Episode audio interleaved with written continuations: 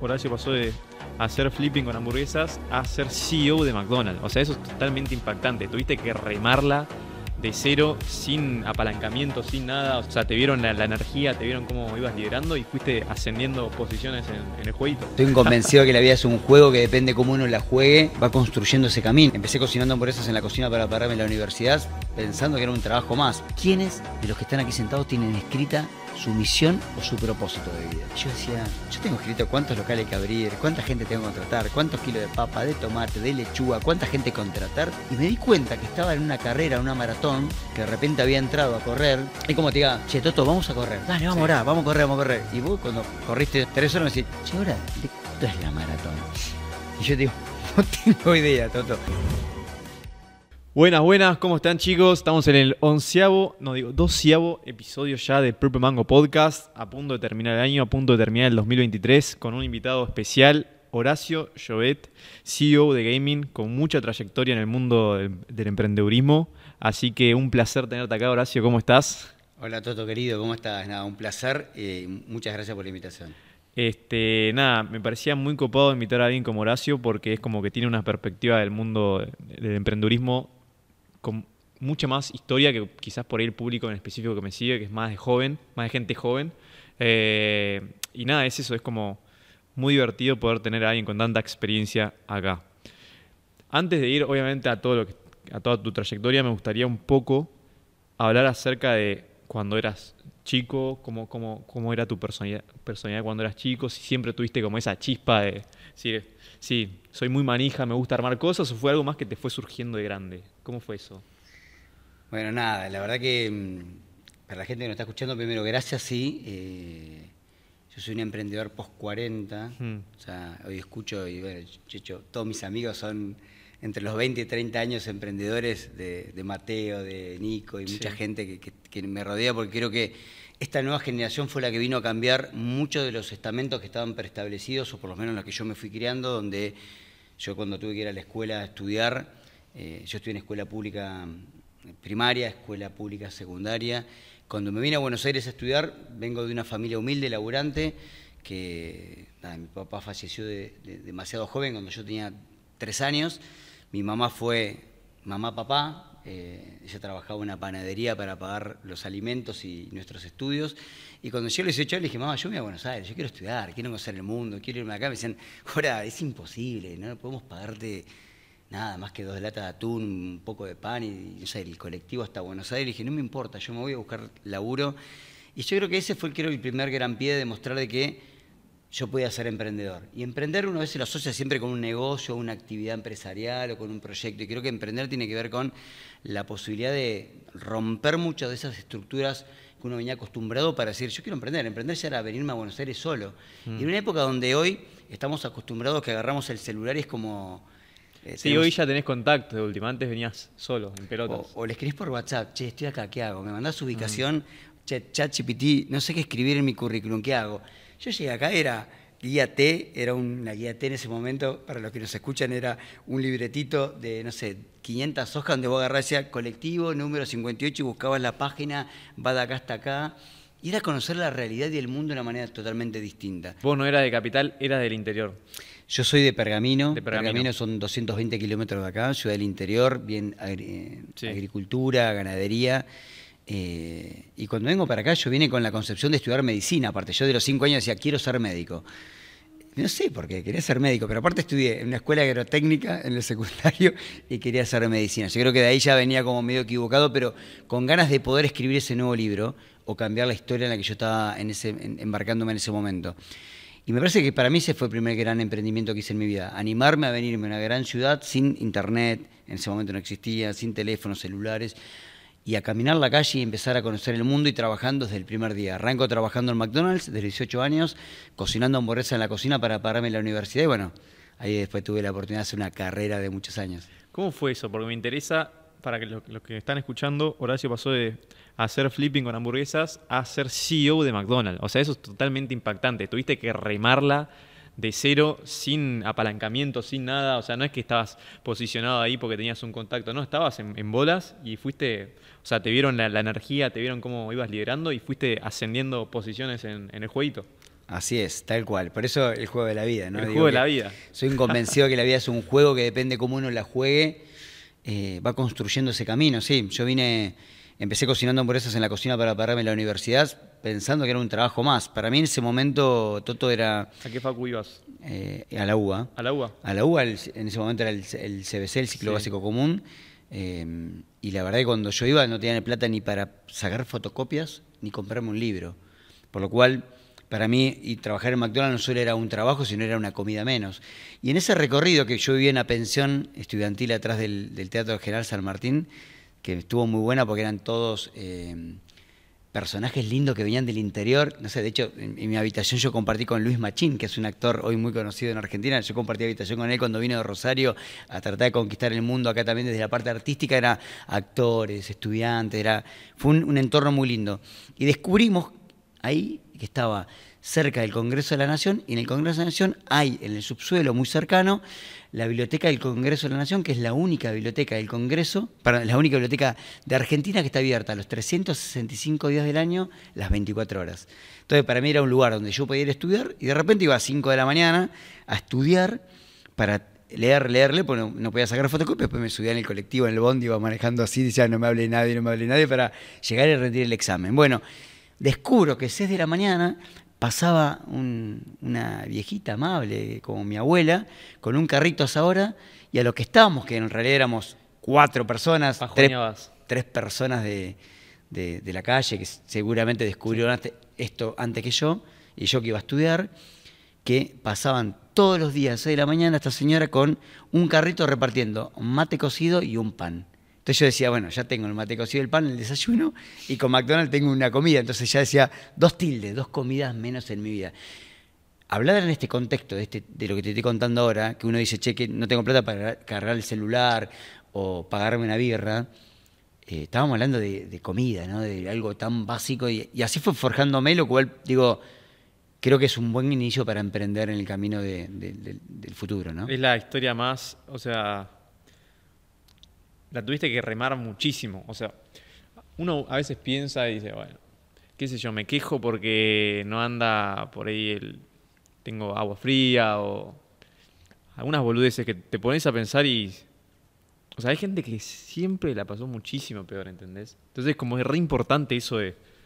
A veces estar agradecido con lo, con lo que uno tiene, porque posta te pones a escuchar historias como la tuya y te das cuenta que hay gente que siempre la está pasando un poco peor y por ahí está en la misma situación que vos. Y eso me posta que es muy, muy, hay, que tenerlo muy en cuenta, creo yo. Y, nada, la verdad es muy, me encantó eso. Claro, porque empezaste a los 18 y al mismo tiempo hiciste medicina, pero no te recibiste de médico, ¿no? No. ¿La dejaste? En, un momento, yo no sé por qué quería estudiar medicina. Cuando fui a estudiar medicina, que, quería, que, era, que yo creía en ese momento que de los cinco años quería hacer eso y de repente, eh, cuando llegué casi al segundo año y medio, que ya voy a, la universidad y en Avenida Córdoba, el profesor nos dice, bueno, vamos, re machista el profesor, remangando así, bueno, acabamos de quién son machitos o no, eso digo, re machista, era la mitad mujeres, la mitad hombres, mm. nos mete a un galpón gigante, eh, con piletones tipo de, esta altura, tipo destapa el piletón, se remanga, mete la mano, agua turbia, y yo veo como metía la mano como estaba buscando como un tapón para vaciar el agua y mostrarnos algo, agarra como cuasi de los pelos un cadáver, todo lo que estamos rey dice, bueno, pónganlo arriba de la camilla. Era un cadáver muerto todo cortado, etcétera. Y yo dije, ¿qué hago acá? Y fue literal. O sea, vi eso y dije, chao. Nos vemos. Bajé, bajo corriendo. En ese momento me voy a, la Avenida Córdoba, hay un teléfono público de esos que seguramente de tu edad no lo conocen, lo verán por internet, que eran los tipos de honguitos que vos te ponías la fichita, llamo a mi mamá y digo, hola mamá, que mi vieja yo la llamaba cada, con suerte cada tres, seis meses porque no tenía plata para comprar fichas de larga distancia. ¿Tenías hermanos? tengo un hermano mayor que, que, está en Pergamino. Ah, se quedó en eh, Pergamino. Él se quedó en Pergamino, sí. Él se quedó en Pergamino. Y cuando la llamo a mi mamá le digo, mamá, hola Horacio, tanto tiempo. Imagínate que yo te llame en seis meses. Seis meses sin escuchar nada de tu hijo que vive en Buenos Aires con 18 años. 20, ponete ahí. Le digo, mamá, que voy a dejar la universidad. ¿Cómo? Sí, lo que pasa que, pum, pum, se corta la llamada y no la llamé por seis meses más. O sea, eran como mensajes eh, así. Hoy mi mamá habla con mi hija, tiene WhatsApp. tiene, yo tengo creo que 45 fotos de mi infancia, literal, 45 fotos de toda mi infancia. Yo creo que mi hija tiene 45 fotos de... En un día. La vuelta que dio mirando el mar, ¿entendés? Digo, hay muchas diferencias, por eso creo que a veces uno cuando a medida que pasa el mundo empezás a valorar estas cosas, pero yo lo vivo siempre con mucha satisfacción, porque creo que me fui forjando a través del esfuerzo y para mí, por eso digo, emprender es mucho más que un negocio. Digo, emprender es esto. Yo, para, mí, para mí fue todo emprender mi vida desde que vine acá. La larga trayectoria. ¿Dejaste medicina en la UBA por un tiempo estuviste sin estudiar y después retomaste? Exacto. Ahí cuando abandono, para mí fue un flash gigante porque pensé que yo de los cinco años quería esto y de repente me di cuenta que no quiero esto. Con 22, 23 años. Y fue un flash, porque decís, ¿cómo vuelvo a encontrar esa pasión que yo perdí? ¿No tenías el efecto del costo hundido? Ese como que, a veces te da miedo dejar una cosa porque ya invertiste mucho tiempo en no, eso. No, no, cero, cero. O sea que aprendí a ser muy desprendido de todo, de lo material y de lo afectivo, salvo lo familiar muy cercano, digo, pero como que dije, bueno, será esto, lo, lo podré descubrir. Y como estaba en McDonald's, yo cuando empecé a trabajar en McDonald's, había 30 locales en Argentina. Y Argentina estaba explotando en ese momento. Y ahí algunos amigos me dijeron, che, ahora, mirá, acá si laburás, te pones las pilas, te esforzás, puedes crecer, vas a progresar, vas a, más, a ganar más plata, te van a mandar a hacer cursos, te vas a capacitar. ¡Wow! Dije, y ahí descubrí que McDonald's era mucho más que un laburo, era una escuela de formación. Bueno, y a los 23 le empecé a meter pata, pata, pata, y a los 27 años yo era ya supervisor regional de operaciones. Mm. Y ahí finalmente después descubro, gracias a mi carrera profesional laboral, de camino que me apasionaban eran las personas. Que uno puede tener la mejor marca del mundo, pero lo que realmente hace diferencia somos las personas. Entonces dije, me quiero especializar en personas. Y ahí fue que dije, bueno, ¿qué hay algo parecido a personas? Y me anoté a estudiar en la UAB, licenciatura en recursos humanos. Ahí va, ahí va. o sea, entonces más o menos de los 22 a los 27 estuviste como full time eh, trabajando en McDonald's y ahí hiciste como el, el pivote a, bueno, licenciatura en recursos humanos. Y aparte, recordar que en una época muy distinta al mundo en el que vivimos hoy, a mí me agarró una etapa donde vivimos el uno a uno de Argentina. Mm. Entonces yo cobraba un ah, peso, un dólar. Yo tenía 21 años y me iba de vacaciones a Punta Cana. ¿Entendés? Era. Duró un poco. bueno, pero era la realidad distinta. Entonces, la verdad que fue una, un momento también donde todo era raro, distinto, y donde ahí sí vos realmente te esforzabas y crecías y, y realmente te iba muy bien. Qué loco, qué loco pensar eso.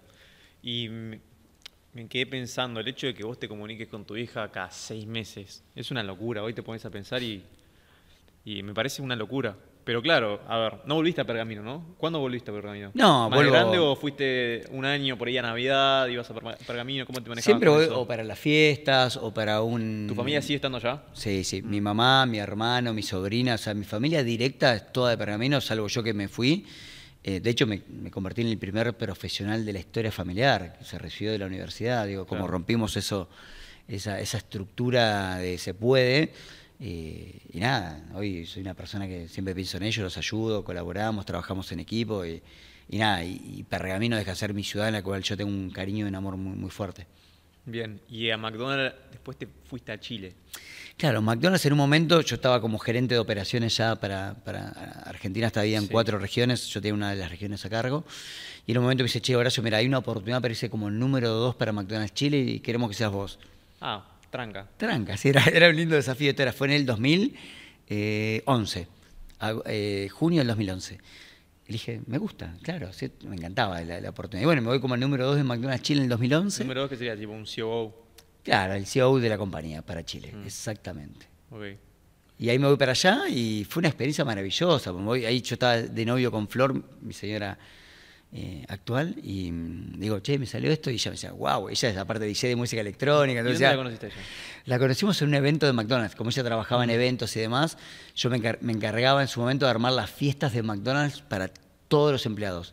O sea, los que cada, cada año hacíamos dos fiestas para todos. O sea, hacíamos fiestas en ese momento cuando estoy hablando 2008, 2010, donde Sunset era la bomba, era el boliche del momento. Entonces reservábamos lugar y metíamos fiesta para 4.000 empleados de McDonald's. Y llevábamos, no sé, de gente que eran hermanos, ah. influencers, explotaban premios. Bueno, yo me encargaba de organizar las fiestas. Flor trabajaba en la organización del evento y bueno, ahí nos conocimos y, ahí pegamos onda. porque ella es DJ. Ella es DJ. Bien. Hasta el día de hoy sigue, sigue Hasta el día de hoy sigue siendo DJ de música tremendo, electrónica. Tremendo. Así que más o menos, bueno, te vas a, Chile y de vuelta, como todo un mundo nuevo, ¿no? Allá ir a vivir eh, recuérdame, ¿tu esposa te acompañó a Chile o no? Sí, sí, Te acompañó. Nos fuimos como novios, Sí, nos casamos como- allá. como novio. Eh, ¿Cuánto tiempo estuviste allá? ¿Cómo? ¿Cuánto tiempo estuviste en Chile? Ocho años viví. Ocho años. Allá nace mi hija. Sí. eh, ah, es, es de Chile tu hija. Mi hija es chilena. Ah. Sí, mi hija es chilena, nace allá, o sea, de padres argentinos, pero de origen chileno. Nace allá y en un momento, eh, todos estos cursos que McDonald's estaba haciendo, porque la verdad que, como te decía, es una Sí. escuela de formación internacional. Yo he ido a hacer cursos a Chicago, a Miami. Y en un curso me mandan a, a- a dar un curso llamado Liderazgo Tridimensional en San Pablo, en Brasil. Y el curso era cómo liderar a, a tus jefes para influenciarlos diciendo, che, mira, no me parece que es por acá, es por acá, pero influenciarlo de manera positiva, decir, Sí. che, es verdad lo que decís, vamos por este lado, cómo influenciar a tus pares y cómo influenciar a tu equipo de manera eh, persuasiva, productiva y efectiva. El curso lo dictaba, éramos todos ejecutivos de Latinoamérica, y el curso lo dictaba el número uno, el ex número uno de Nissan en el mundo. El tipo era un tipo que había viajado 300 días al año en avión. Claro, un día llegó a su casa y se dio cuenta que en la cama había otro señor. El hijo del papá le decía Sí, papá a otro. dicho, Claro, un tipo se dedicó mucho a lo profesional, descuidó lo familiar, Descuidé los valores. Descuidó Sí. los valores familiares, se da cuenta, reacciona, renuncia al, rol y se funda una compañía de, de una consultora para asesorar a ejecutivos de que no se mande la misma cagada se mandó él finalmente. Bueno, lo contrata McDonald's para ayudar a nosotros a tomar a esta percepción. Y el tipo, en una de la, el segundo día, en el curso en San Pablo, tira una pregunta que fue la que a mí me partió la cabeza. Y fue la que me llevó a este camino del día de hoy. Por eso siempre mis charlas, conferencias que doy, trato de compartirla al público, decir, incluso a los que nos están mirando seguramente en este momento, se las tiro y le digo, y mirando la cámara se lo voy a decir, es, los que están aquí sentados en este momento, así nos dijo, ¿quiénes de los que están aquí sentados tienen escrita su misión o su propósito de vida? Y yo decía, yo tengo escrito cuántos locales hay que abrir, cuánta gente tengo que contratar, cuántos kilos de papa, de tomate, de lechuga, cuánta gente contratar. Y me di cuenta que estaba en una carrera, una maratón, que de repente había entrado a correr. Y como te diga, che, Toto, vamos a correr. Dale, vamos Sí. ahora, vamos a correr, vamos a correr. Y vos cuando corriste, no sé, tres horas me decís, che, ahora, ¿de cuánto es la maratón? Y yo digo, no tengo idea, Toto. Una cosa es prepararte para una maratón de 5K, de 10, de 20 o de 42. Yo estaba en una maratón que no sabía cuán- de cuánto era. Y cuando me hacen esta pregunta es como que reacciono y digo, wow, no sé si estoy haciendo lo que quiero. Ah, Bueno. te, te voló el bocho. Me rompió la cabeza, pero me la rompió la Venías cabeza. muy en piloto automático, ¿no? Venía- Tipo más de executive, tipo ahí taca, taca, taca, como una maquinita, como una maquinita y ¡pum! De la nada. Era un- te hacen un- una maquinita que estaba en el mundo corporativo, trabajando, muy contento, muy feliz. Yo, de hecho, en, mi desarrollo profesional, mi, mi- mayor hito que yo quería era ser gerente general de una compañía americana, que lo logré ser, el CEO. Déjame interrumpir me parece muy loco porque sos el complemento de por ahí el que escala la corpo y tiene un, un- es como, son dos estereotipos unidos que me llama mucho la atención eso, porque no veo muy frecuentemente a, a gente que quizás decir, bueno, este es más un CEO y este va más por el lado de la corpo. Siento como que son dos perfiles distintos y vos te acoplaste a ambos. También, porque hoy en día estás liderando Nawayam y sos CEO de la compañía y tenés, liderás la visión, entre otras cosas, pero me llama la atención porque como que siento que son dos caminos distintos. Absolutamente, absolutamente. A mí fue como, de hecho me cambió el, Sí. el rumbo de mi vida hasta el día de hoy. Digo, hoy fue, yo creo que todo sucede porque tiene que suceder. Eh, ese momento fue como un cachetazo profundo. Yo de hecho me vuelvo al hotel. Imagínate que cuando íbamos a Brasil, todos ejecutivos de, de McDonald's de toda Latinoamérica, a la noche lo que queríamos ir a tomar una caipiriña, compartir experiencias corporativas, cómo te va a hacer, qué hacen en Costa Rica, qué hacen acá. dos mundos distintos. Pero aparte era muy nutritivo y ese día yo me quedo solo en el hotel a escribir, a escribir, a escribir, a escribir, rompía a escribir. Me acuesto a 6 de la mañana, voy al otro día al curso, al tercer día, como nene contento de 8 años que hizo la tarea, su profesor le dijo, Mira, escribí mi visión. acá está. Y el tipo me mira, ¿Qué haces acá? no, pero me mira como con una sonrisa y, que fue lo más paradójico, me dice, ya hiciste lo más fácil. Yo no me diciendo, ¿cómo lo más fácil? Yo no dormí un montón de horas, ¿cómo me decís que es lo más fácil? Me dice, ya hiciste lo más fácil, lo más difícil es llevarlo a cabo. Termina el curso, me voy, me acuerdo en el avión, tomando el avión de San Pablo hasta, yo en ese momento vivía en Chile, mientras dormía en el avión con los ojos cerrados, aterriza cuando golpea la, la- la- goma del, del avión y aterriza, hay reacciones digo, lo quiero hacer. Voy a mi casa, Llego, abro la puerta, me espera mi señora, acostamos a mi hija, le digo, destapa un vino. Destapamos un vino, digo, te quiero contar mi experiencia en, en el curso y en un momento le digo, te quiero contar algo. ¿Qué me dice? Me di cuenta, y esto es lo paradójico que cuento en la historia, de hecho lo cuento en mi libro, digo, me di cuenta que McDonald's me mandó a hacer un curso para hacerme darme cuenta que me tengo que ir de McDonald's. Una paradoja. Y fue muy fuerte. Y le digo, ah, ya para ellos fue un flash. Digo, ¿cómo que te vas? Sos un ejecutivo, trabajaste 20 años para llegar acá. ¿Qué pasó? Como diciendo, che, te agarró un mambo. bueno, igual yo siento que ya no podías seguir escalando posiciones ahí también, ¿o no? sí, sí. De hecho, yo tengo amigos que hoy están acá y son eh, directores ejecutivos para diferentes países, presidentes para Latinoamérica. Digo, no, no hay techo. McDonald's no tenés techo. Ah, no tenés techo. No, Podrías haber sido. Sí, tranquilamente. Pensé yo hace ya más de 10 años que me fui y si yo seguía en esta continuidad podría estar siendo presidente de una división mm. regional latinoamericana, director Pero regional. que no era lo tuyo. Yo ya me di cuenta que era Querías otra llevar a cabo tu visión vos, ¿no? Exactamente. Como lo tuyo. Mi propósito era... Yo tengo mi propósito en realidad que cuando lo escribiera tenía que ver cómo yo podía hacer algo que impactara en las personas y principalmente en dos cosas que para mí me impactaban mucho en la vida, que era che, si la persona aprende a pedalear una bicicleta, la va a andar en bicicleta. Bueno, en el mm. trabajo es lo mismo. Entonces, las personas que aprenden a trabajar, dignifican su vida, pueden estudiar, pueden cambiar su rumbo de vida, el trabajo realmente te hace cambiar la vida. Ahora, el trabajo a veces puede ser una excusa, pero esa excusa te permite después para direccionarla para tu pasión. ¿Qué es lo que me pasó a mí? Mi pasión la termina siendo quizás un poco más de grande. Pero si yo no hubiese hecho todo este recorrido de estudiar, de venir de pergamino, terminar siendo un CEO de una compañía, Hoy no sé si podría estar donde estoy. Hoy yo soy un emprendedor post 40, pero que aprendí y tengo mi propia empresa de tecnología en la cual hoy estoy extremadamente feliz, lo disfruto con los vaivenes de la vida. El día que digo, mi mujer me dice, che, ¿te gustaría volver a McDonald's? Y el momento viste que te fue pésimamente malo o no cerraste un cliente, digo, no, no, sabes que no. Sé que es un camino que tengo que recorrer y prefiero recorrer este camino. Qué loco. Hoy en día, como CEO de Nawayam Gaming, ¿tenés como rutinas establecidas de trabajo? Mira, yo soy como el, el anti-ejemplo, en realidad. Como, mm, yo mucho escucho, viste, soy muy, muy internauta. Eh, me gusta mucho lo tecnológico. Eh, bueno, si nos fuimos descubriendo incluso nosotros, por amigos y demás, pero yo soy una persona... Nos conocimos en, en, la presentación del libro de Nico Fernández Miranda. Saludo, Nico, si estás viendo esto. Igual ya veníamos hablando hace un montón. Veníamos hablando hace un montón. Yo amo todo lo que es, creo que después de la pandemia hubo una revolución de los productos digitales, de cómo traspasar una barrera de lo presencial, y soy muy amante de lo digital. Y, ahí empecé a descubrir ese mundo distinto. Y me parece que dije, queremos, quiero hacer algo distinto con tecnología, creo que podemos dejar un valor agregado, creo que podemos, y ahora vamos a hablar, digo seguramente, pero de crear una compañía, una empresita que no existía, una marca que no existía, donde estar hoy con casi cuatro años, validada por clientes en 17 países, es re lindo cuando te das vuelta para atrás y dices, wow, esto lo hice yo, lo hice con mi equipo, lo hicimos nosotros.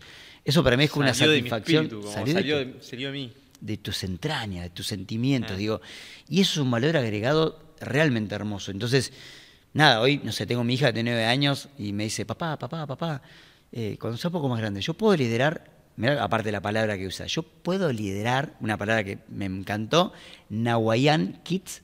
Ah, bueno. Digo, sí, mi, amor, obvio. O sea, creo que, hoy... Le llevas la visión a la casa. Pero tiene que ver con... Le transmitís hasta a tu hija. Para mí, Toto, tiene que ver que después de la pandemia hubo una revolución donde todos nos animamos a hacer cosas distintas que antes no, estábamos, no nos animamos a hacer. Y nos permitió poner en una palestra entre el mundo digital que antes no la conocíamos. Hoy el mundo digital te permite vender, comercializar, acercarte, transmitir con conocimiento, conceptos, fortalezas, incluso, como haces vos, orientar a gente cómo puede encontrar desarrollo dentro de un negocio digital que a veces uno lo ve como raro.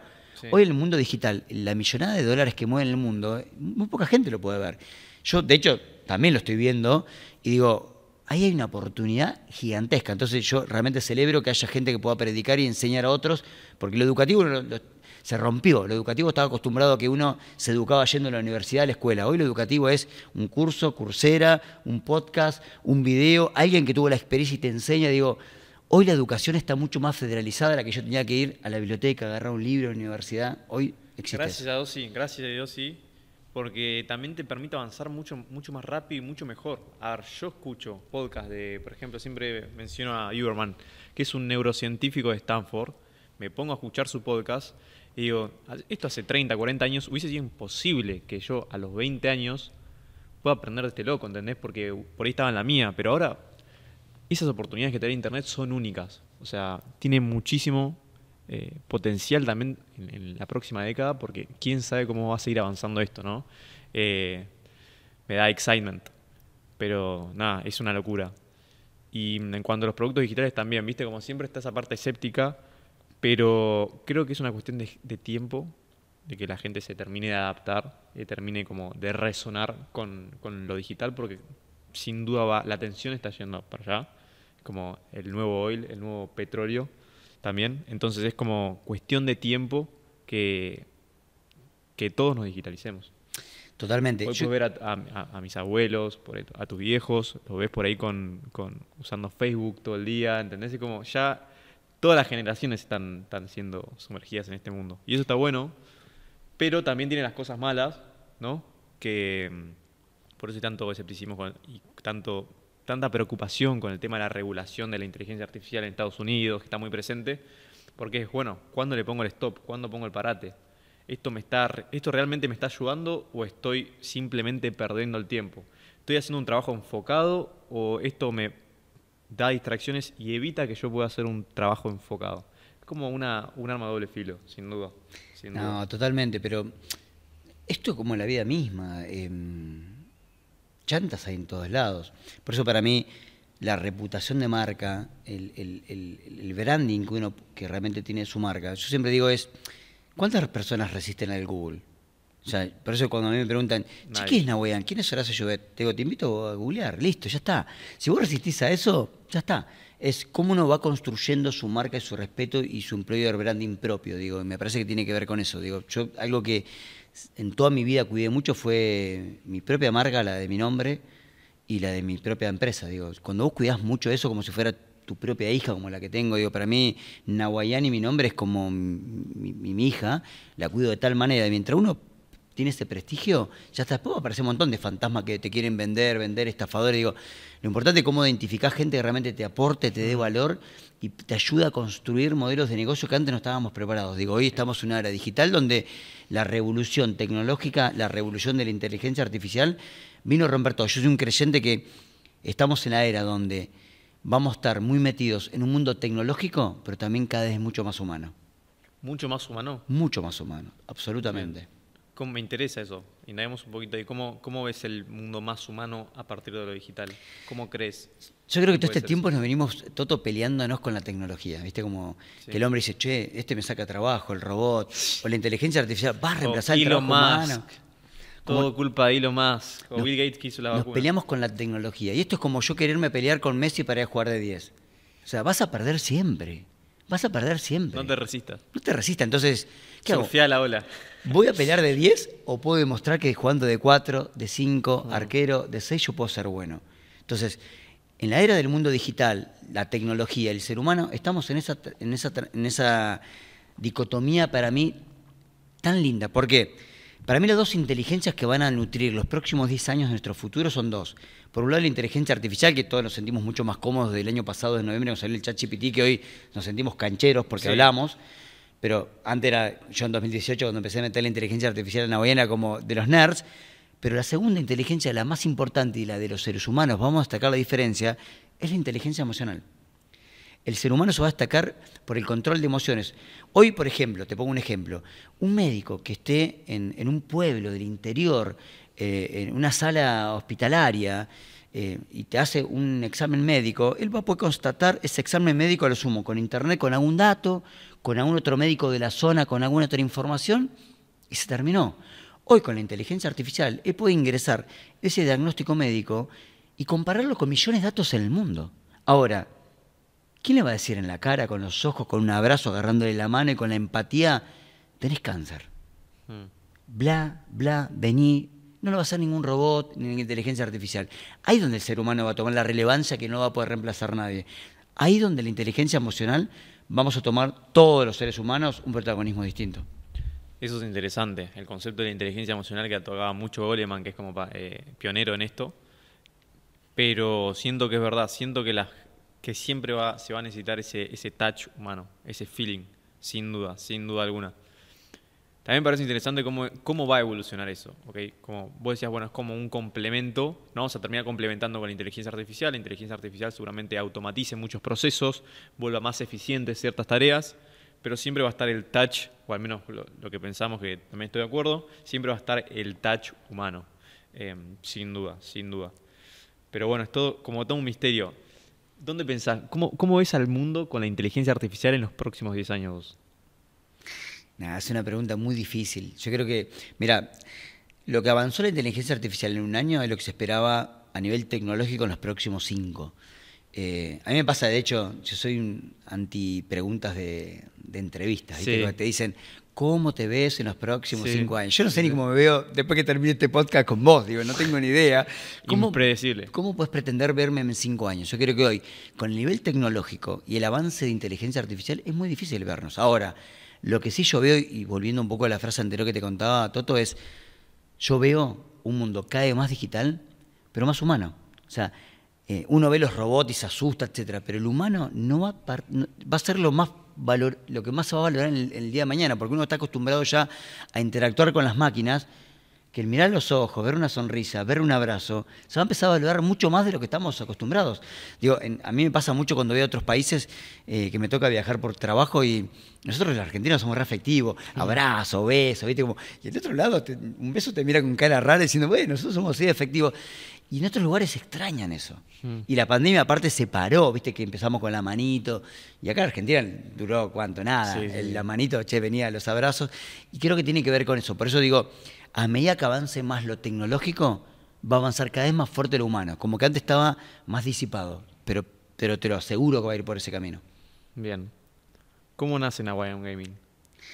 Bueno, Nawayan nace después de. Nosotros, cuando yo me fui de McDonald's, Primero fundamos una compañía llamada Tu Primer Laburo, Tu Primera Pega, que básicamente ayudábamos, colaboramos a jóvenes que buscaban primeros empleos, esto en el 2014, que en ese momento usábamos Webex como videoconferencia. De hoy mm. estamos acostumbrados a que la videollamada es como algo... Webex.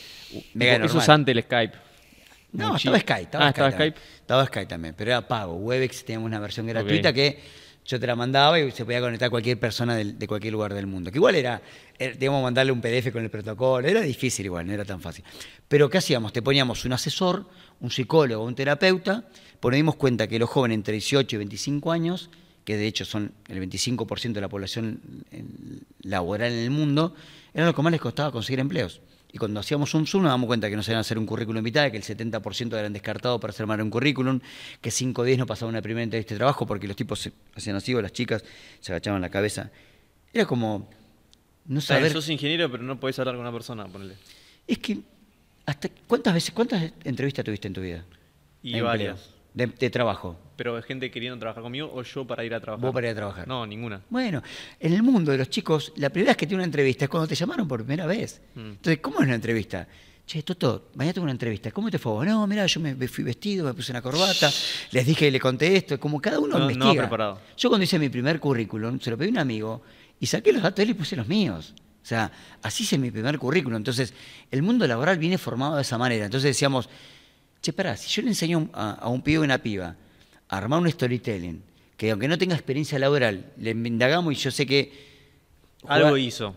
Che, ayuda en la iglesia los fines de semana con, con cosas para los chicos del barrio. Es capitán del fútbol.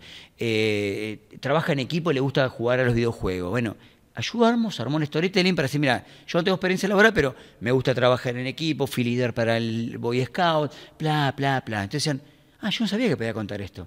Cuando empezamos a contar esas historias y enseñamos a narrar eso, veíamos que 7 de 10 quedaban contratados. Dijimos, pará.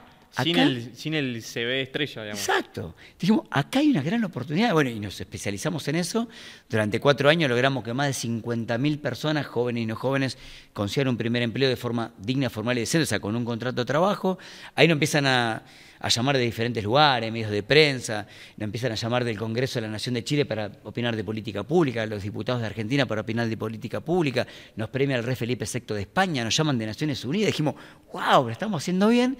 Y en un momento tenemos un reconocimiento de los premios de Latinoamérica Verde, que era la tecnología para la sustentabilidad socioambiental, y en un rebote vienen ATT a esta premiación y dicen, che, de todos los que quedaron preclasificados, decime los 20 que tengan algo de tecnología que los quiero conocer.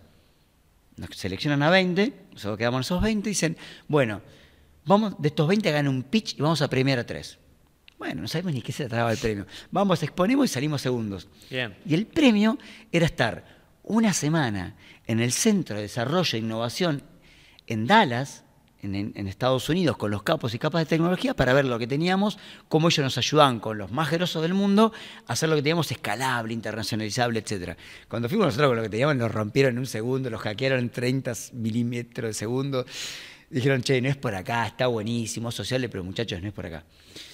Ahí nos nunca te dijeron cuál era el camino, dijeron, no es por acá. Nos tiraron muchos insights, pero no era por acá. Esto fue en enero del 2018. Ahí nos volvemos con Javi, mi socio y amigo, y empezamos a pimpoñar ideas y dijimos, me acuerdo nosotros éramos fanáticos del PES 2000, en ese momento del 2010. Jugamos al PES 2010, con una copa de vino nos miramos y me dice, ¿y si hacemos un videojuego para detectar el talento? ¡Wow! Está buenísimo, dale, pum. Terminamos de jugar, al otro día nos despertamos y empezamos a pimponear, a pimponear, y así nace la idea de Nahuayán, que básicamente para los que nos están escuchando, Nahuayán es un videojuego que en tan solo 15 minutos, eh, con una historia que tiene que ver con catástrofe mundial, de repente cuando empieza la historia del juego estás eh, el mundo se empieza a subir el nivel de los mares y los, océanos, la persona está arriba en una embarcación, se empieza a inundar el mundo y decís, che, como Ucrania, che, hay guerra. ¿Qué haces? Agarro la varija, agarro pasaporte, plata, mi hija, mi hijo, me voy corriendo. No pensás demasiado. Bueno, el juego está construido sobre eso y a medida que pasa la aventura, nuestros algoritmos los fuimos desarrollando para que vayan detectando la tendencia natural de las conductas y comportamiento que tiene la persona, para que el sistema a través de nuestros algoritmos pueda predecir cómo Toto se va a comportar liderando o manejando un podcast como este. Sí, tremendo, me encantó. Yo lo hice, lo recomiendo, está muy bueno. Además en 15 minutos lo haces. Tipo, 15 minutos. lo puedes hacer al toque. O sea, algunos medios nos decían como el, el Uber de los psicotécnicos. Lo que hicimos fue ponerle gaming ciencia de datos, algo que venía viejo y obsoleto, ¿no? a mí me mostraban, me acuerdo mí, cuando fui a McDonald's en ese momento hacían psicotécnicos y vos te mostraban el manche, yo la verdad que veía eh, cosas feas y decía, no, veo pajaritos de colores hermosos, y uno miente. Bueno, acá es cómo, con una industria, que aparte nosotros veíamos que en el 2018 la industria de la gamificación iba a crecer abismalmente, dijimos, acá hay un insight. Pleno boom. ¿Y sentís que hoy el test de Nahuayam lo puede usar cualquier, lo puede hacer cualquier persona? ¿O decir, bueno, esto está más apuntado a cierto tipo de personas? No, mira, hoy de hecho vengo de una reunión re linda de cerrar ahí a punto un lindo contrato con, con, España, con, con, una compañía que quiere desarrollar la idea, pero para más chicos. Ah, bueno. Eh, ¿Tu hija lo hizo? Mi hija lo hizo. Mira. Eh, sí, sí, mi hija tiene nueve años y juega y... De hecho, se lo hizo jugar hoy de la mañana porque justo venía previo a esta reunión con... que dijeron, che, queremos que jueguen de 8 a 12 años. ¿Lo podemos hacer? digo, sí, lo puedo hacer. Tengo que modificar ciertas cosas de la programación, el algoritmo, etcétera, pero se puede hacer, testearlo.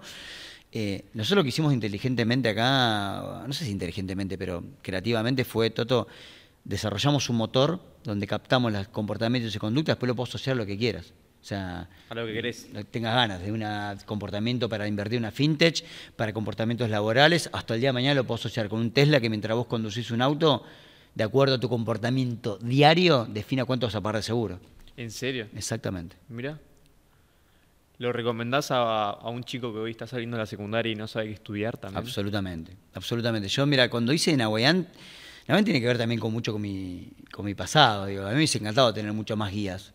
Hoy veo que, no sé, existen eh, comunidades de emprendedores que apoyan a los emprendedores jóvenes. Yo en mi época no había nada, el benchmark lo hacías con lo que podías. Vos con lo que podías, con tu vida que encontrabas. Digo, hoy hay mucho más cosas para poder compartir eh, y aprender. Digo, hoy no existía eso. De hecho, hay la SECH, que es la Asociación de Emprendedores de Chile, y, aquí mismo en Argentina, donde vos podés juntarte, te asesoran, te dan coach y te ponen abogado. Y en ese momento era, Tremendo. aprendés. Bueno, Hoy creo que en Nahuayán lo hicimos también con esa concepción, cómo ayudar a los jóvenes cuando Horacio tenía 18 años, se quiso salir a buscar su futuro con tecnología vanguardista, ayudarlos un poquito a entender hacia dónde puede ir su vocación, su pasión y también su perfil profesional. Es súper abarcativo porque abarca justamente desde personas de 9 años por ahí como tu hija a empresas con miles de empleados. Interesante eso. Absolutamente. Hoy, no sé, el cliente más grande que tenemos eh, es un cliente colombiano, se llama Confama, que es una caja de compensaciones, que es una empresa público-privada, donde evalúan 50.000 personas por año. Y me dicen, Horacio, yo no tengo manera de devolverle nada a la gente. Bueno, acá la gente Juana Guayán se va con un informe, vos lo viste, personalizado para que por lo menos, si no quedaste en esa empresa, por lo menos tenés una radiografía tuya profesional para decir, bueno, incluso le orientamos dónde direccionar su búsqueda laboral anda por este lado. Entonces, por lo menos le das algo, le das un valor agregado a la persona que dedicó su tiempo, algo que es finito, para ir a tu empresa a dedicarle tiempo para una entrevista. Entonces, dale algo a cambio de eso. ¿Y esas 50.000 personas son empleados o son personas que, tipo, más freelancer y eso? No, no, son personas que eh, básicamente ellos colaboran para ayudarlos a conseguir un empleo. Es como una actividad social que hacen desde esta, de esta organización. Bien. Bien. Y ves a Nahuayam, la visión como, hoy sos el CEO, ¿no? Tenés, estás con, el mismo socio que lo creaste. ¿Cómo se reparten los roles? También me interesa saber. ¿Cómo, cómo se complementan entre, entre socios? yo soy uno de los founders y el CEO de Nahuayam. Eh, Javier, que es mi socio, es el, la persona que nosotros le decimos que está a cargo de todo lo que es el, es el CBO, con B corta, es como el Chief Vision Officer, es el que ve la visión hacia futuro. De hecho, él fue el que dijo, che, empecemos a laburar el juego del metaverso, mm. trabajemos con que el día de mañana los óculos van a hacer esto, los anteojos, y vos vas a poder ver de acá. Entonces, están los de ray con, con, Apple. Bueno, sí, de hecho los tenemos eh, para probarlos, pero el día de mañana yo puedo estar tomando una entrevista con estos anteojos y mientras miro, me van a aparecer datos de lo que vos jugaste en el videojuego para direccionar preguntas mucho más asertivas en la entrevista.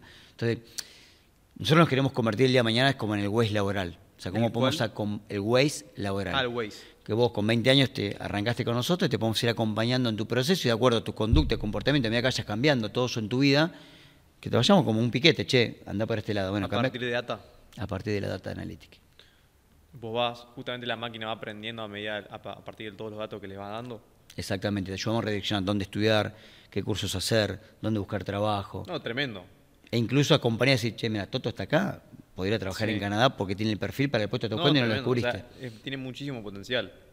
Y hasta, a fin de cuentas, es como que estás, te estás basando en la, data, que termina siendo mucho más, con mucho más criterio, quizás por ir la, intuición de, una persona que sigue que hacer test vocacionales, me da la sensación.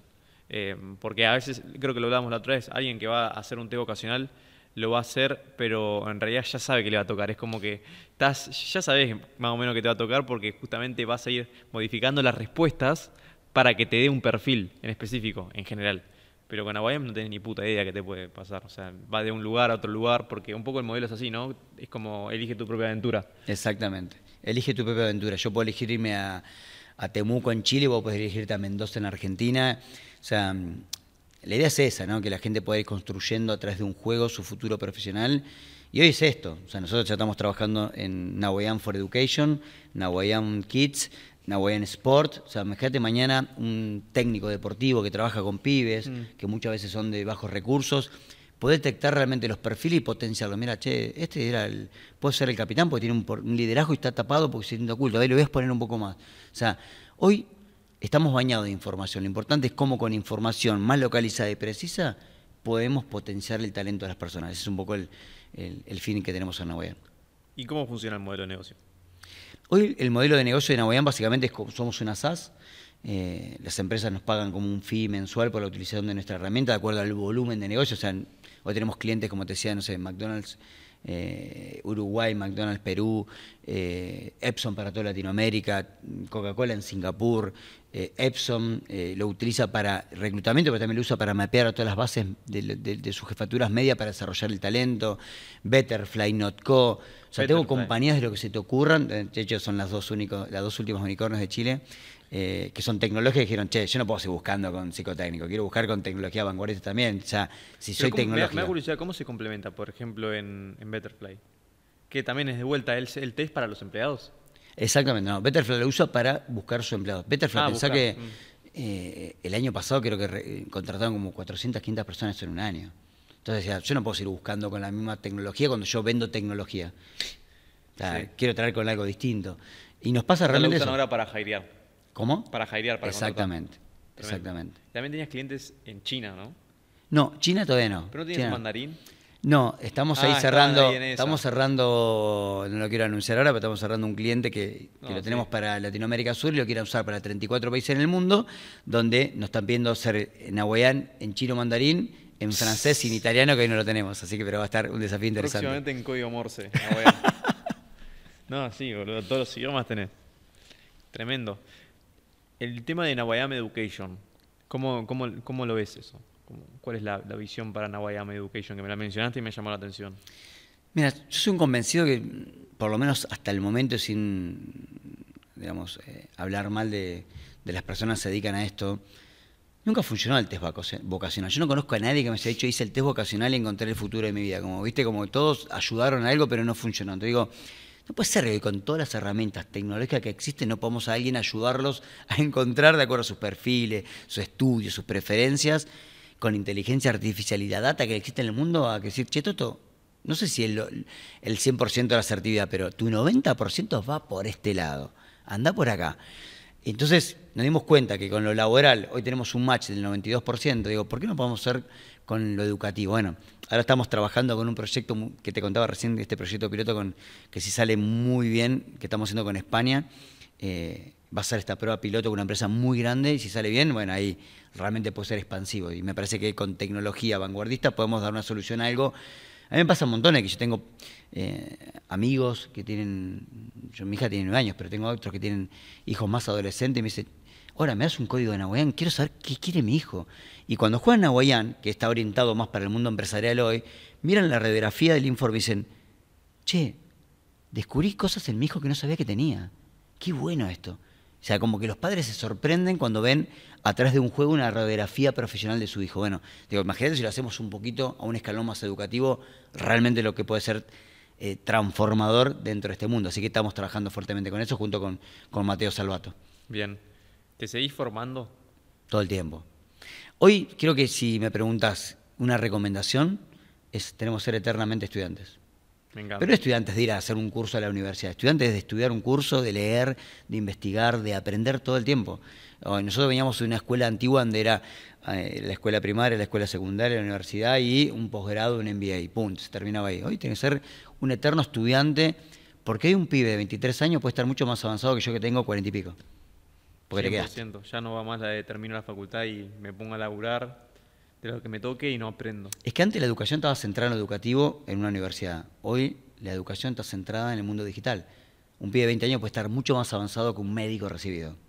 Entonces, creo que hoy esa plataforma nos permitió la federalización de la educación de una manera totalmente distinta. Entonces, hoy ya depende más de cómo prendemos la mechita, de que la persona tenga interés de aprender, que de hecho lo decía eh, Tomás Bulat, un economista eh, fallecido acá en Argentina, que para mí fue una persona maravillosa porque enseñaba la economía con peras y manzanas, y él siempre decía, la grita está en la comunicación. Una persona que no termina la escuela primaria puede entender como máximo hasta 2.500 palabras. Una persona que termina, perdón, la escuela secundaria, una persona que termina la escuela secundaria puede entender hasta 10.000 palabras. El que no terminó la escuela secundaria de las 2.500 solo utiliza 250. O sea, hay 2.250 que no las, que la escuchó PBI, Milei, como que algo sé pero no sé de qué hablo. Para leer un diario necesitas un entendimiento de 4.000 palabras. Entonces él te decía, un pibe y una piba que no termina la escuela secundaria no puede leer ni un diario. Entonces la grieta está en la educación, porque vos me hablas hoy del negocio digital o criptomonedas, ¿de qué me estás hablando? Era como yo hablarle a mi mamá, anexó una foto en el WhatsApp.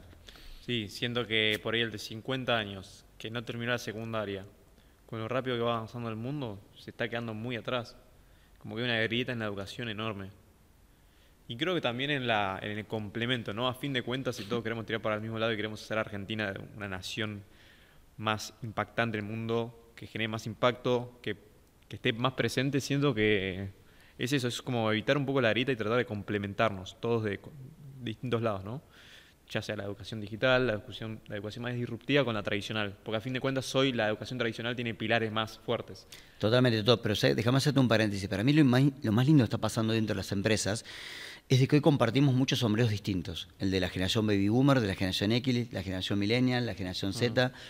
Es los jóvenes hoy contribuyen a un desarrollo tecnológico de los mayores que no lo tienen y los mayores contribuyen a lo que es el esfuerzo laboral, la cultura corporativa, la cultura del esfuerzo. Entonces creo que antes era como los jóvenes que quieren enseñarme a hacer a mí o los viejos que ya no sirven para nada. No va más Hoy esa. ya no va más. Hoy es una cultura que Ojalá, ojalá, se sí. cohesiona y aprende una de la otra. Ese es el futuro. Estoy 100% de acuerdo, 100% de acuerdo. Siento como que a veces hay que dejar el, el ego velado y decir, bueno, por ahí tiene 20 años el, el pibe, pero siento que algo sabe de este mundo digital, ¿entendés? Absolutamente. Hasta que no tiene la perspectiva de una persona de 50 años, pero aprende rápido. Más que todo, también los jóvenes aprenden rápidos, o sea, por definición. Tienen muchísima más neuroplasticidad que gente más grande. Me pasa en este momento con vos, Toto. Vos tenés, yo te duplico tu edad y yo siento que estamos hablando a la par, a un nivel, en todo sentido, y tiene que ver con eso. Digo, y eso para mí es lo nutritivo de la vida. O sea, Sí. Yo me imagino mi hija cuando tenga 15, 18 años, va a ser, papá, que tomate la soy la nueva SEO. me va a encantar. Entonces digo, hay una evolución de los jóvenes de las cual realmente disfruto y festejo que tiene que ver con eso, cómo vinieron a patear el tablero en todo sentido, pero en el buen sentido, no de ellos son mejores, sino en el sentido de que hoy pueden cambiar una política mucho más nutritiva, pueden cambiar la economía, pueden cambiar la mirada laboral, piensan del bienestar.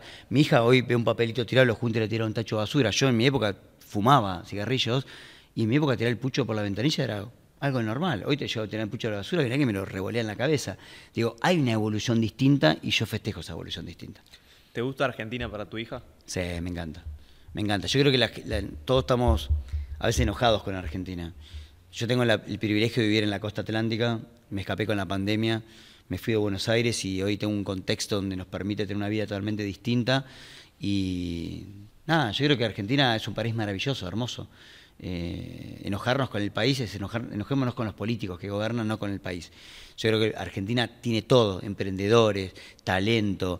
Talento eh, de sobra, recursos naturales de sobra, sobra. sobra, sobra. O sea, los más buscados, de hecho, yo cuando fui CEO de, una compañía chilena, de- perdón, perdón, eh, fui CEO de una compañía en Chile, pero los dueños del holding, que eran ocho empresas, eran chilenos, ellos lo que me dijeron es, quiero que el CEO sea argentino, porque ustedes tienen un- una capacidad de, de adaptarse a los entornos cambiantes, a las crisis, a subir y bajar. Sí, si estamos cagados a palos hace 40 años, ¿eh? te acostumbras. Y eso tiene un valor realmente adaptativo en el mundo laboral mucho más que en otros lugares. Me pasa muchísimo a veces, bueno, cuando viajé a Europa sentía como que estaban más frágiles, por ahí lo- la gente de mi edad, en cuanto a las fluctuaciones de la economía, o mismo en Estados Unidos, a veces voy a Estados Unidos, veo que fácil es todo, eh, frictionless, como la economía frictionless, Después venís a Argentina y por ahí es un quilombo, pero vos ya aprendiste a lidiar con ese quilombo en Argentina. Entonces vas afuera y decís, ah, tan, tan fácil hacer un, pagar, hacerte una, tipo, pagar con Mercury, ¿entendés?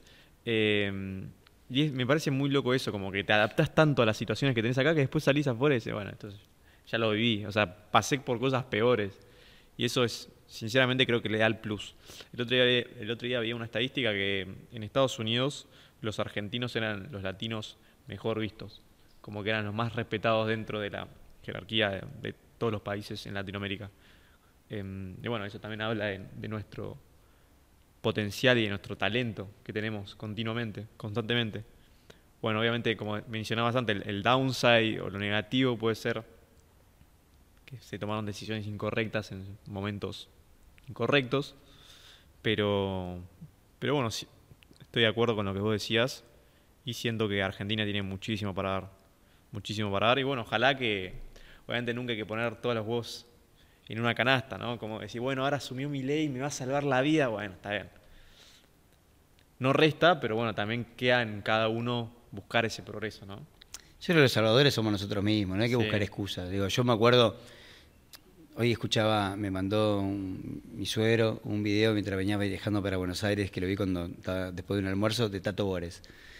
Y vos mirás los, videos de Tato Bores, y Tato Bores es vigente todo el tiempo. O sea, decís, si no puede ser que el tipo esto hablaba de 20 años, y era como lo que decía ahora, bueno, esto la, sociedad va a sufrir, pero es para un mejor para todos. Y decía, esto lo- lo vivimos todo el tiempo. Yo creo que a veces tenemos que concentrarnos en lo que realmente nosotros podemos hacer de cambio que esperar del otro lado. Porque siempre esperamos, che, ¿qué va a pasar? ¿Quién gana? Y después nos fuimos adaptando. Pasaron cuatro años de Alberto y nos adaptamos. Van a pasar cuatro años de Milei, nos vamos a adaptar. Me parece que tiene que ver qué es lo que uno se focaliza para hacer jugo de esto realmente para cada uno y, y hacerlo productivo. Si no te quedas centrado siempre... Yo me acuerdo cuando fue la pandemia, veía a mis suegros, no paraban de ver la tele. Y era Claro, información, información, información, tanta información que por un momento... Manipulada también. Exactamente, entonces te termina manipulando, llevándote una decisión al miedo, etcétera. Es, refresquemos, pensemos y busquemos, digo, como el famoso dicho, ¿no? Cuando hay vientos de cambio, algunos construyen molinos de viento y otros se, esconden. Bueno, ¿qué hacemos cada uno ante cada circunstancia adversa? Y si fuimos capaces de sobrepasar una pandemia donde gente se tuvo que reconstruir laboralmente, crear empleos que no existían, eh, y crear manera de sustentarse, creo que fue el principal golpe eh, a la sociedad en el mundo. Bueno, creo que eso también nos tiene que haber dejado un residual de aprendizaje. ¿Tienes algún autor preferido del libro? No, sabes que yo soy multiautor, viste, como no, no tengo mucho de, ay, te recomiendo este libro. Los libros que recomiendo son los de mis amigos, que primero porque los admiro y porque me gustan mucho, como el de Mateo Salvato, La batalla del futuro, junto con Augusto Salvato. Eh, cómo piensan las máquinas de, de Freddy un experto en inteligencia artificial, que el, miércoles 20 que viene en la UBA lanza su nuevo libro. claro, lanza, nuevo. Lanza su nuevo libro, Inteligencia Artificial, el dilema humana de Joan Joawick, también digo, eh, el tuyo. hackea tu, hackea tu, hackea tu, cerebro. Hackea tu cerebro de, Nico. Fernández Miranda, digo, eh, o el mío, el de jugar, el juego, de, la vida, que es una historia para ayudar a que la gente que... Leanlo, es cortito y está muy bueno. Que quieran emprender, que se quieran animar y y si yo lo hice, lo puede hacer cualquiera. Yo no soy un distinto. Simplemente me animé y me ayudé a, mí mismo a, derribar esas barreras, a veces mucho psicológicas, que uno se pone a decir los miedos, y pero si dejo lo como, y bueno, la vida es así, es dale, dale, dale, vamos para adelante. Pero la verdad que recomiendo mucho esos libros que tienen que ver con tecnología, inteligencia artificial, eh, neurociencia, emprendedurismo, que básicamente es lo que estamos viendo el día de hoy. ¿Cómo tenés tanta energía, Horacio? Es una persona muy enérgica. ¿Sabes qué? Un jefe mío, que, de hecho hoy es inversor de, mi empresa, me decía siempre, vos tenés un eh, optimismo inagotable una energía inagotable. Yo como que creo que es lo único que quiero hacer, ojalá que nunca se me acabe, tengo una energía, una pasión que, es, que es la, mi, propia pila, ¿no? Y que trato de contagiar y transmitir. Porque, qué sé yo, no sé, recuerdo mi pasado, recuerdo mi familia, me encantaría tener mi papá acá y que vea lo que logré y que hice y no lo tengo, hoy soy papá y a veces me equivoco y a veces tengo discusiones con, con, Flor, mi señora, y le digo, Flor, es difícil cuando vos sos papá y no tenés una referencia. Porque últimamente vos podés tener un papá bueno o malo y decir, bueno, no quiero ser como esto, quiero ser más como esto. Cuando no, tenés como, qué sé yo, aprendés a hacerlo. Y me parece que en, la vida es eso, cómo, cómo me quiero mostrar y quién quiero ser para que el día de mañana cuando mi hija vaya creciendo diga, qué sé yo, le puedo criticar a mi papá esto, esto, esto, pero qué tipo guerrero, luchador, soñador y que no dejó de nunca pelear por lo que él creyó, para también poder dar un valor distinto a la sociedad y al mundo en el que vivimos. Con que yo deje eso, ya va a estar feliz. ¿Cómo es, esa, tu, cómo es tu, reflexión con la muerte? Sabes que yo siento que. Mm, yo soy muy cagón, no te voy a mentir, soy muy cagón. De hecho, otro día me operaron la pierna. Eh, una operación de meñisco, o sea, lo, se lo contás a cualquiera y ah, es toco agujerito, no pasa nada. Y yo fui aterrado como si me hubiesen sacado el corazón. Nunca tuve ninguna operación, esta fue mi primera operación, entonces quizás también tiene que ver con eso. Es, yo creo que estoy preparado para disfrutar la vida. Mm. Eh, y cuando llegue el momento que se apague el shoot-off, y bueno, disfrutaremos otra vida que quizás exista en otro lado y, y dejar por lo menos esas semillitas sembradas para que ojalá mucha más gente te tengan ese recuerdo lindo, ¿no? De decir, che, qué buen pibe fue ahora, cómo nos ayudó, cómo colaboró. Soy una persona que voy mucho a lo social, de hecho ahora la semana que viene voy a, barrios del, conurbano a dar charlas, a, contar cómo hice yo mi historia, digo, me, gusta mucho no olvidarme de dónde vengo. Creo que lo que más cosas que me gusta es no olvidarme nunca de dónde vine y ojalá dejar esa semillita a muchos más pibes o pibas que digan, el otro día me tocó dar una charla que me invitaron con el libro mío de McDonald's a dar una charla a, al McDonald's que estaba en el barrio 31.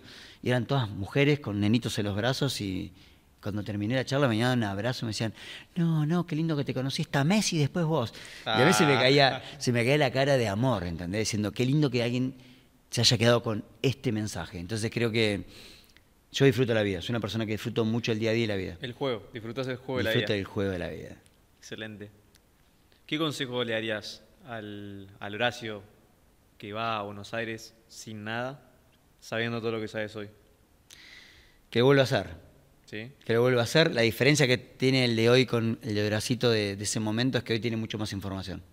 Entonces, con más información, y más data te ayuda a ser quizás mucho más asertivo, mucho más preciso y quizás puedes ahorrar 10 años de lo que yo tardé en decidir o armar mi juego de la vida.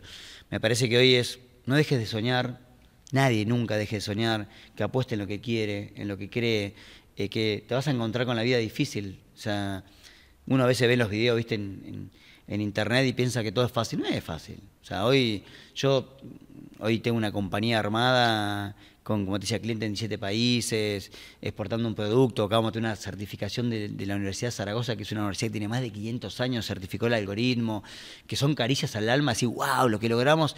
Y al otro día, pum, una piña en la cabeza, viste, que no sé qué, que nos salió un proyecto y habíamos postado un montón. Es aprender a que... El ciclo de la vida. El ciclo de la vida. Entonces, si uno aprende a jugar este juego de la vida, y aprende que a pesar que los golpes son parte de los aprendizajes, para hacerte más fuerte, para levantarte y salir a luchar como Rocky Balboa, creo que es ese lo que la gente tiene que entender.